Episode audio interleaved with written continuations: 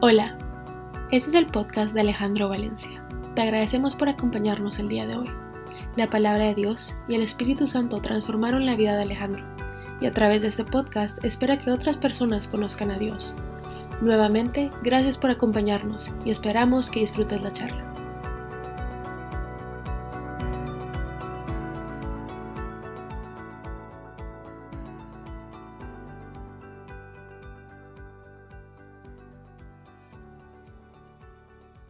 Esto que tal vez les voy a contar solo me pase a mí o también lo viven cada uno de ustedes, pero a mí constantemente me está llamando a la puerta este mundo. Y por más que yo desee y quiera llevar una vida santa, separada para Dios, alejada por completo de, mis emociones, mis sentimientos y mis pasiones mundanas, todos los días recibo, y no solo una vez, sino más de una vez al día, la llamada en la puerta que me dice, venga, venga, venga, venga otra vez a este, a este mundo llega por mis oídos, llega por la vista y especialmente en mi caso, eh, por las circunstancias que puedo estar llevando en este día a día, que me generan unas emociones y unos sentimientos que quiero dejar salir, bueno, que quiero explotar y que cómo me cuesta contenerme. Sinceramente no muchas veces lo puedo hacer, a pesar de que hago muchos esfuerzos. Las cosas que me permito muchas veces ver o escuchar inclusive hablar afectan profundamente la atmósfera espiritual de mi vida. Son fracciones de segundo. Es el querer resolver la situación ya, de forma inmediata. ¿Por qué tengo que esperar? Lo quiero hacer de una sola vez. Lo que me lleva a salirme de las casillas. Y que tal vez cuando tengo esa expectativa sobre algo, que estoy esperando el resultado, pero sale todo lo contrario, me desespero y me frustro. Pero ¿qué me dice usted cuando siente que usted entregó todo en una relación? Es más, cree que dio más de lo que esperaban de usted. Y de un momento a otro todo cambia. Y esa persona que usted estima, que usted aprecia, se viene detrás en contra suya con todo. Yo le digo que siento el deseo de cobrármelo todo, todo lo que hice y lo que no hice. Y que además quiero ponerle la cuota de interés por el dolor que estoy pasando en este momento. Eh, me lo quiero cobrar por derecha, quiero tomar justicia por mi mano. Y sinceramente es muy peligroso jugar con esa tentación, porque empezamos a dejar que esa mente empiece a divagar. Y es que el problema de divagar y dejar y empezar a jugar con esa tentación es que ni siquiera nos damos cuenta cuando estamos divagando. Y estamos divagando ya en el mundo. Nos salimos de nuestra vida espiritual y empezamos a divagar en el mundo. Y obviamente hay una batalla espiritual muy fuerte pero la batalla más grande que lleva nuestra alma no es la guerra que se da entre los ángeles y los demonios. Es la guerra que se da entre nuestros oídos. Es la guerra que se da en nuestra cabeza. Con nuestros pensamientos. Y esos pensamientos generan una infinidad de emociones. Y es así como a la larga permitimos que el enemigo entre a nuestra cabeza y tome el control. Y no piense que, que me pasa por algo grande o que empieza por algo grande. Algo tan sencillo como que, ¿dónde se quedaron los zapatos de Adriana en la entrada? Que no están en su lugar. Y puede llegar hasta una demanda en el Ministerio de Trabajo por despedir a un empleado por una causa justificada, problema en el cual hoy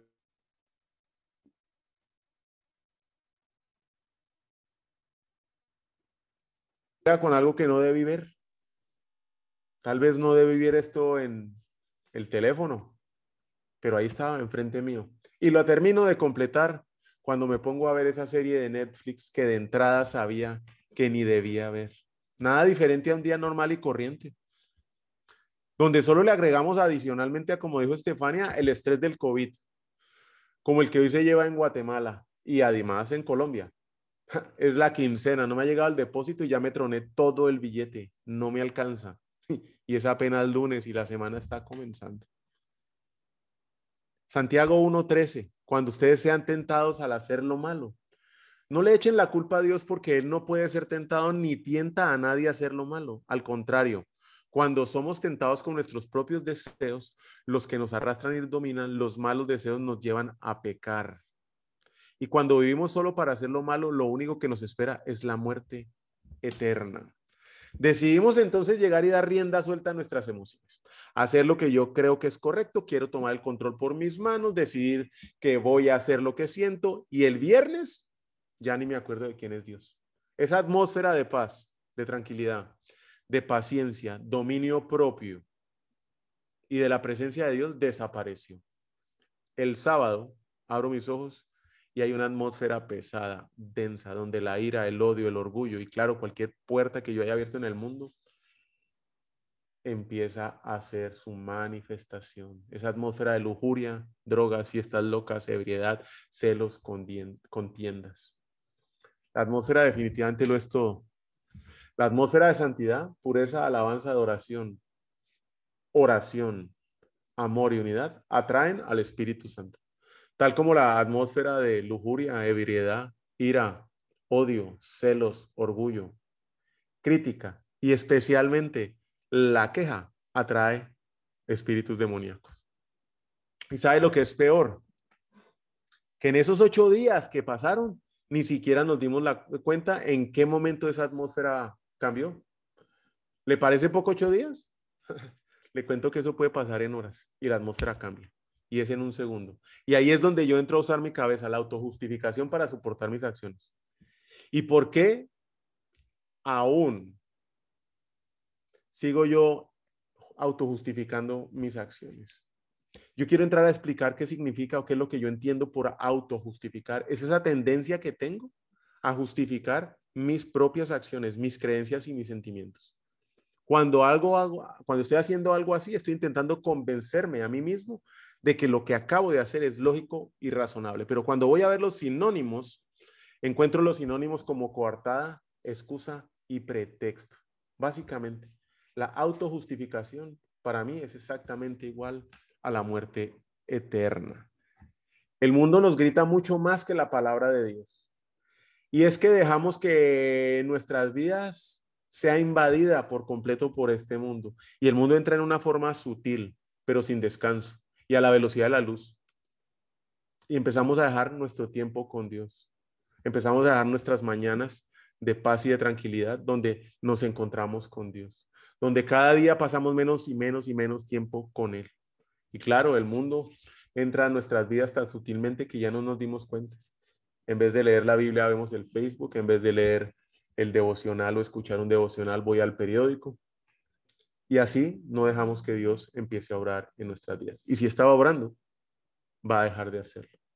Dios también responde a la atmósfera, como lo hacen los demonios. Y es que está en todas partes, pero no manifiesta su presencia igualmente en todas las partes. Dios manifiesta su presencia cuando la atmósfera es adecuada. Él, él ama una celebración. A él le encanta la atmósfera de alabanza y de verdadera adoración de su pueblo, de amor. Y eso implica obediencia. Sin embargo, Salmos 22.3, tú eres santo que habitas entre las alabanzas de Israel. La palabra habita significa que él está entronado, que se siente lo suficientemente cómodo para sentarse en un lugar, en una atmósfera que está llena de celebración, alabanza, oración y especialmente obediencia. Cuando llenamos la atmósfera de queja, crítica, murmuración, eso no invita a la presencia de Dios. De hecho, lo echa, tiene el efecto contrario. Y es así como quedamos listos, igual que Sansón, que fue el último en darse cuenta que Dios ya no estaba con él. Jueces 16, 20 dice, ella entonces, Dalila, Sansón, los filisteos se le vinieron encima y él despertó de su sueño y dijo, saldré como las otras veces y escaparé, pero no sabía que el Señor ya se había apartado de él. Eso nos pasa constantemente. Y lo más triste de todo es que aquí no acaban los problemas. Cuando estamos así, ya en esas que abrimos la puerta y el enemigo se metió en nuestra cabeza, él empieza a usar nuestro pasado, la manera en que crecimos, cómo nos criaron y esas instrucciones que nos, nos marcaron la vida. De por vida estamos marcados y que inclusive le repetimos a nuestros hijos. Oiga, no coma con la boca abierta. Baje los codos de la mesa. No hable con la boca llena. No interrumpa, espere, estamos hablando. ¿Qué tal esas? Más de uno nos acordamos. Así nos enseñaron. Y es que hablar sin pedir permiso es grosero. Eso fue lo que nos dijeron. Y es donde se enfoca el enemigo.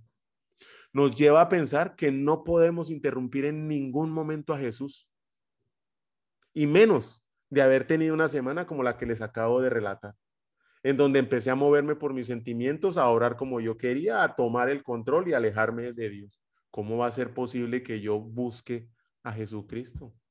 Solo el enemigo lo que busca es que nos enfoquemos en nuestros sentimientos, en lo que creemos que nos merecemos, en hacernos las víctimas, en los problemas de la casa, en las relaciones que están rotas o a punto de romperse, en las finanzas que no alcanzan, en la salud y la leucemia, especialmente ahora en el COVID. Y que lo último que tengamos en nuestra cabeza sea interrumpir a Jesús. Interrumpir a Jesús. Y es que es claro que nuestra vida siempre se va a mover en la dirección de las imágenes dominantes de nuestros pensamientos, lo que permitimos que resida en nuestra cabeza. Y vuelvo y pregunto esto, ¿será que solo me pasa a mí? ¿Será yo soy el único que está viviendo con esto? ¿Soy el único que estoy en este círculo vicioso donde el enemigo me asfixia, asfixia cada día más y más? Pero definitivamente sé claramente por experiencia y no porque me lo hayan contado, que sin importar la situación, sin haber importado la semana, el día o los años, Jesucristo quiere y desea que yo lo interrumpa. No importa el que esté haciendo, que le abra mi corazón y que lo llamemos y que clamemos desesperadamente a Él y que lo interrumpamos. Y vamos a ver en la palabra de Dios que efectivamente así lo dice. Jeremías 29, 12. Ustedes me invocarán y, vendré a y vendrán a rogarme, y yo los escucharé. Me buscarán y me encontrarán. Cuando me busquen de todo corazón, me dejaré hallar de ustedes, declara el Señor, y restauraré su bienestar y los reuniré con todas las naciones y de todos los lugares a donde los expulsé, declara el Señor. Y los traeré de nuevo a un lugar desde donde los envié al destierro.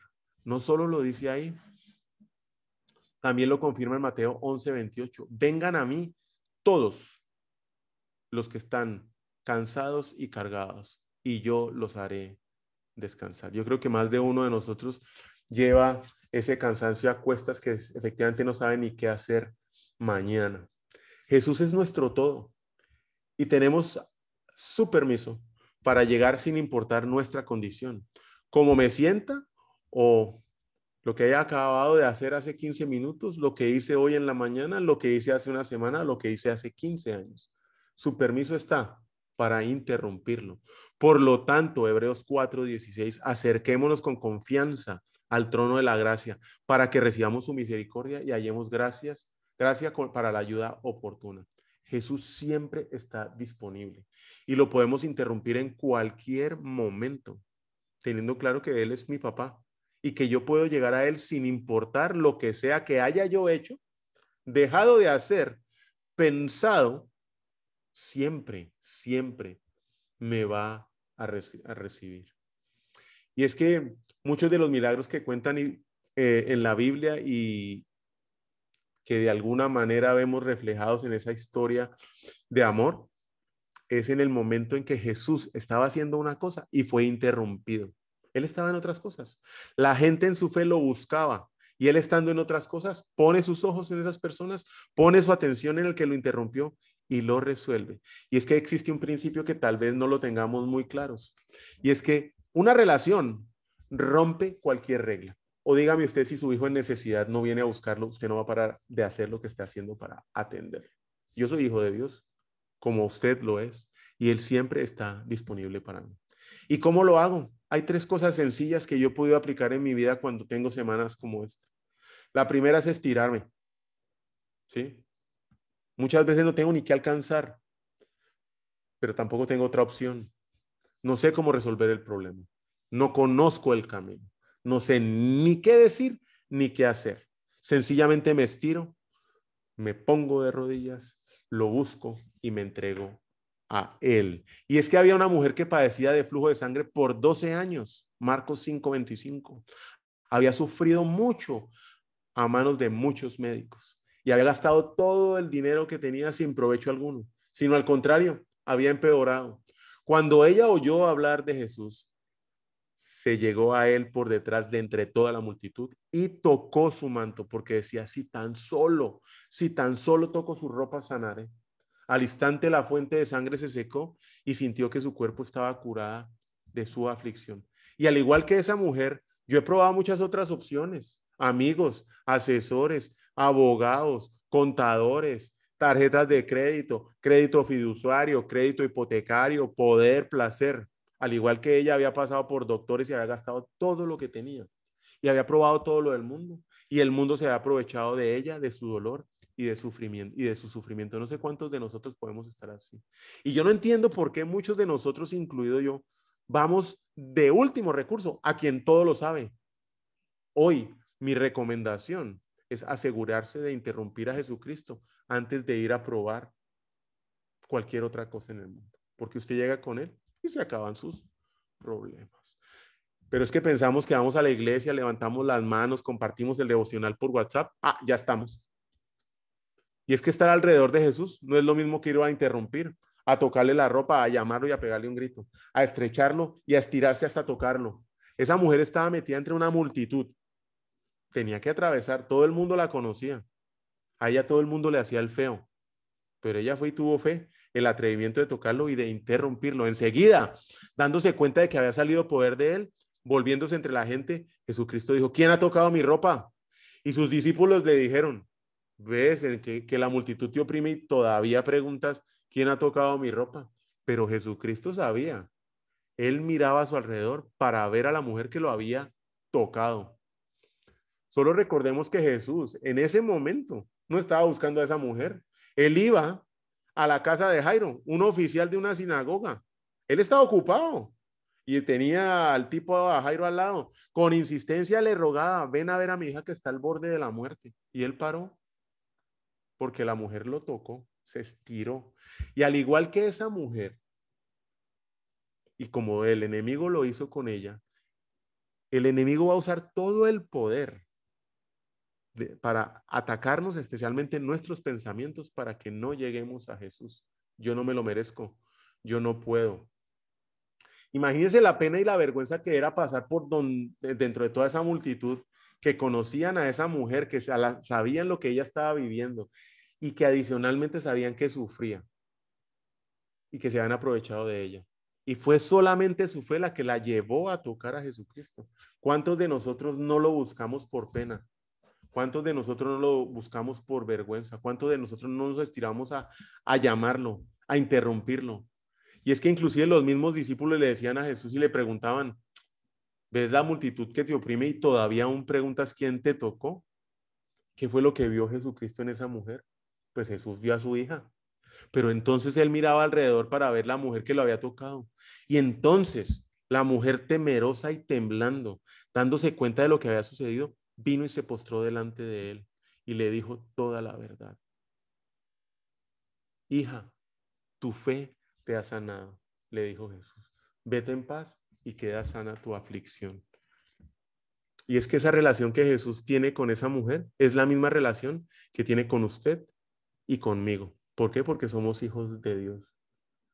En esa relación Él dice, estoy para aquí, estoy aquí para ti, interrúmpeme, ¿Qué más puedo hacer? Uso la camilla. Muchas veces nos quedan, no nos quedan ni fuerzas para estirarnos, ni siquiera para gatear. No podemos alcanzar a Jesús. Estamos paralizados. Puede ser el miedo, el fracaso, el dolor, la vergüenza. ¿Yo qué voy a saber? La pena. Y en ese momento que necesitamos, ¿qué necesitamos? Amigos. Amigos que interrumpan a Jesús por nosotros. Cuando ni siquiera sabemos qué hacer, ni siquiera sabemos qué es lo que está pasando a nuestro alrededor, solo sentimos que ese huracán nos está levantando y tampoco tenemos ni idea cómo llegar a Jesucristo. Ellos nos llevan. Pues es un trabajo que se hace previo. Ese es un trabajo que debemos construir desde hoy, construyendo esas relaciones. No por afinidad, no por las rumbas, no por los deportes. Los amigos se construyen buscando a aquellos que buscan a Jesús. Y cuando Jesús entró de nuevo a Capernaum varios días después, se oyó que estaba en casa y se reunieron muchos, tantos que ya no había lugar ni aún en la puerta, y él les explicaba la palabra. Entonces vinieron y le trajeron a un paralítico llevado entre cuatro hombres.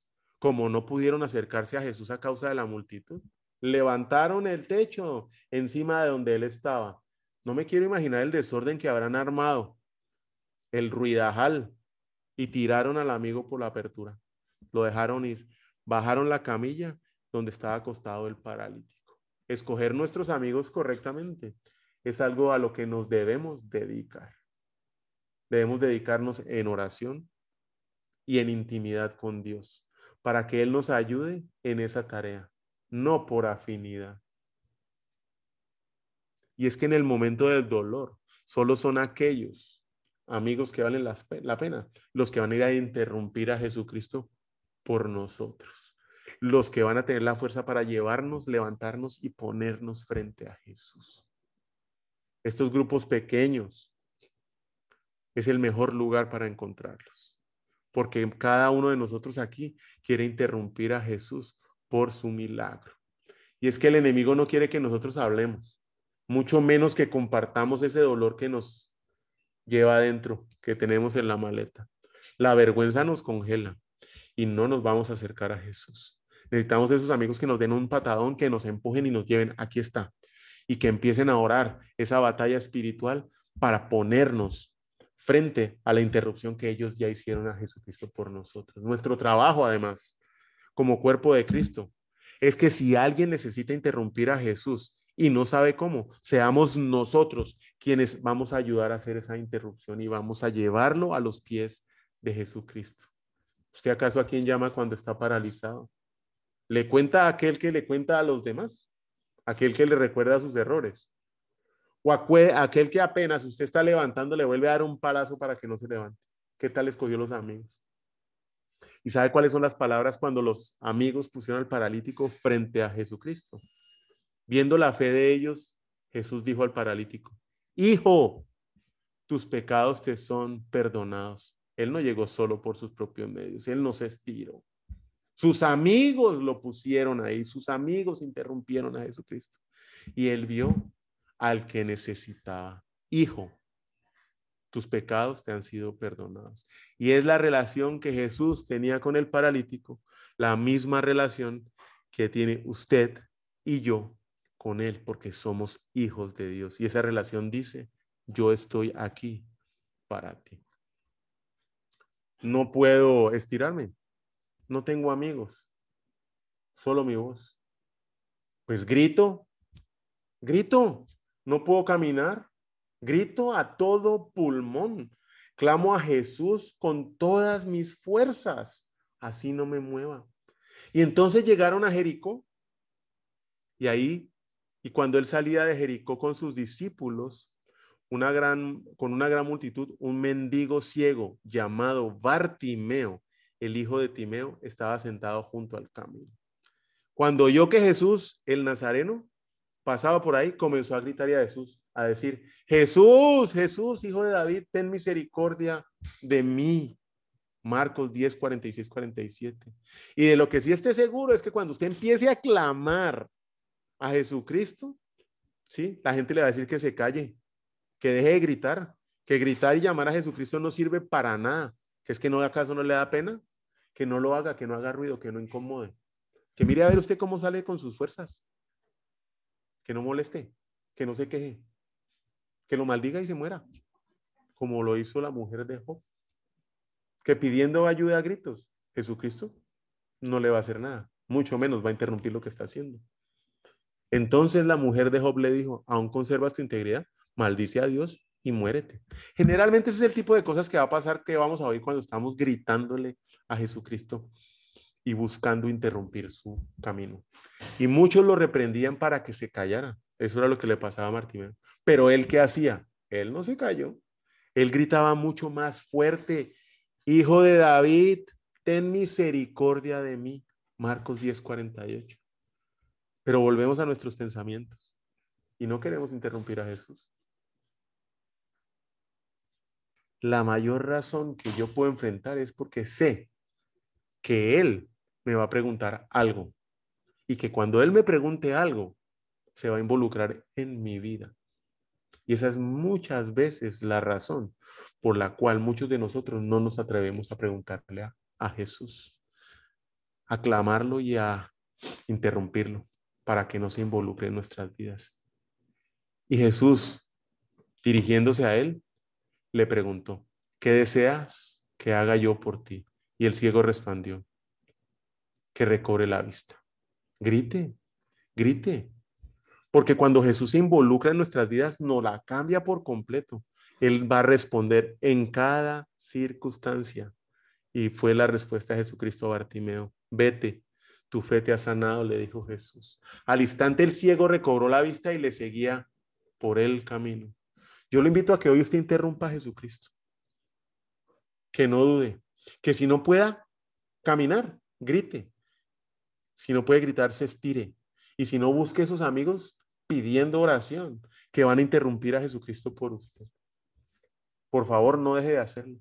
Porque en esta semana, a pesar de haber tenido unos días algo complicados y apenas es miércoles, sé que Él me escuchó, sé que Él está obrando por mí y sé que Él me da paz. Vamos a orar. Señor Jesús, cuando sabes, cuando no sabes qué hacer, cuando yo no sé qué hacer, Señor, cuando he perdido el rumbo, cuando he abierto las puertas al enemigo, cuando siento que no puedo más, cuando el dolor es insoportable. Permíteme estirarme. Trae a esos amigos. Ayúdame a gritar. Que no me vaya a dar pena interrumpirte, que por ninguna razón lo deje de hacer. Yo sé, Señor, que cada vez que yo interrumpo lo que tú estás haciendo, tú pones tus ojos en mí y me vas a preguntar, hijo, ¿qué necesitas? Que ese amor de Padre, cada uno de los que hoy estamos aquí reunidos, lo sintamos en nuestra necesidad que nos permita saber que tú estás disponible para nosotros en cada necesidad, en cada circunstancia. Te entrego esta noche, Señor, te doy infinitas gracias, bendigo a cada una de las personas que hoy estamos aquí, en el nombre de Cristo Jesús. Amén. Lupita, yo quisiera que por favor nos acompañara con una oración especial porque sí son muchos amigos que están ahora luchando por COVID en Guatemala, más de uno que conocemos y nunca nos había pasado pues esto, entonces si, si nos puede ayudar y sé que en Colombia también, ahí está entrando también un amigo que quiero mucho que, que tiene COVID, que es William, entonces si quiere empezar por William, que se acaba de conectar, a orar por él y por su familia, le agradecería, Lupita.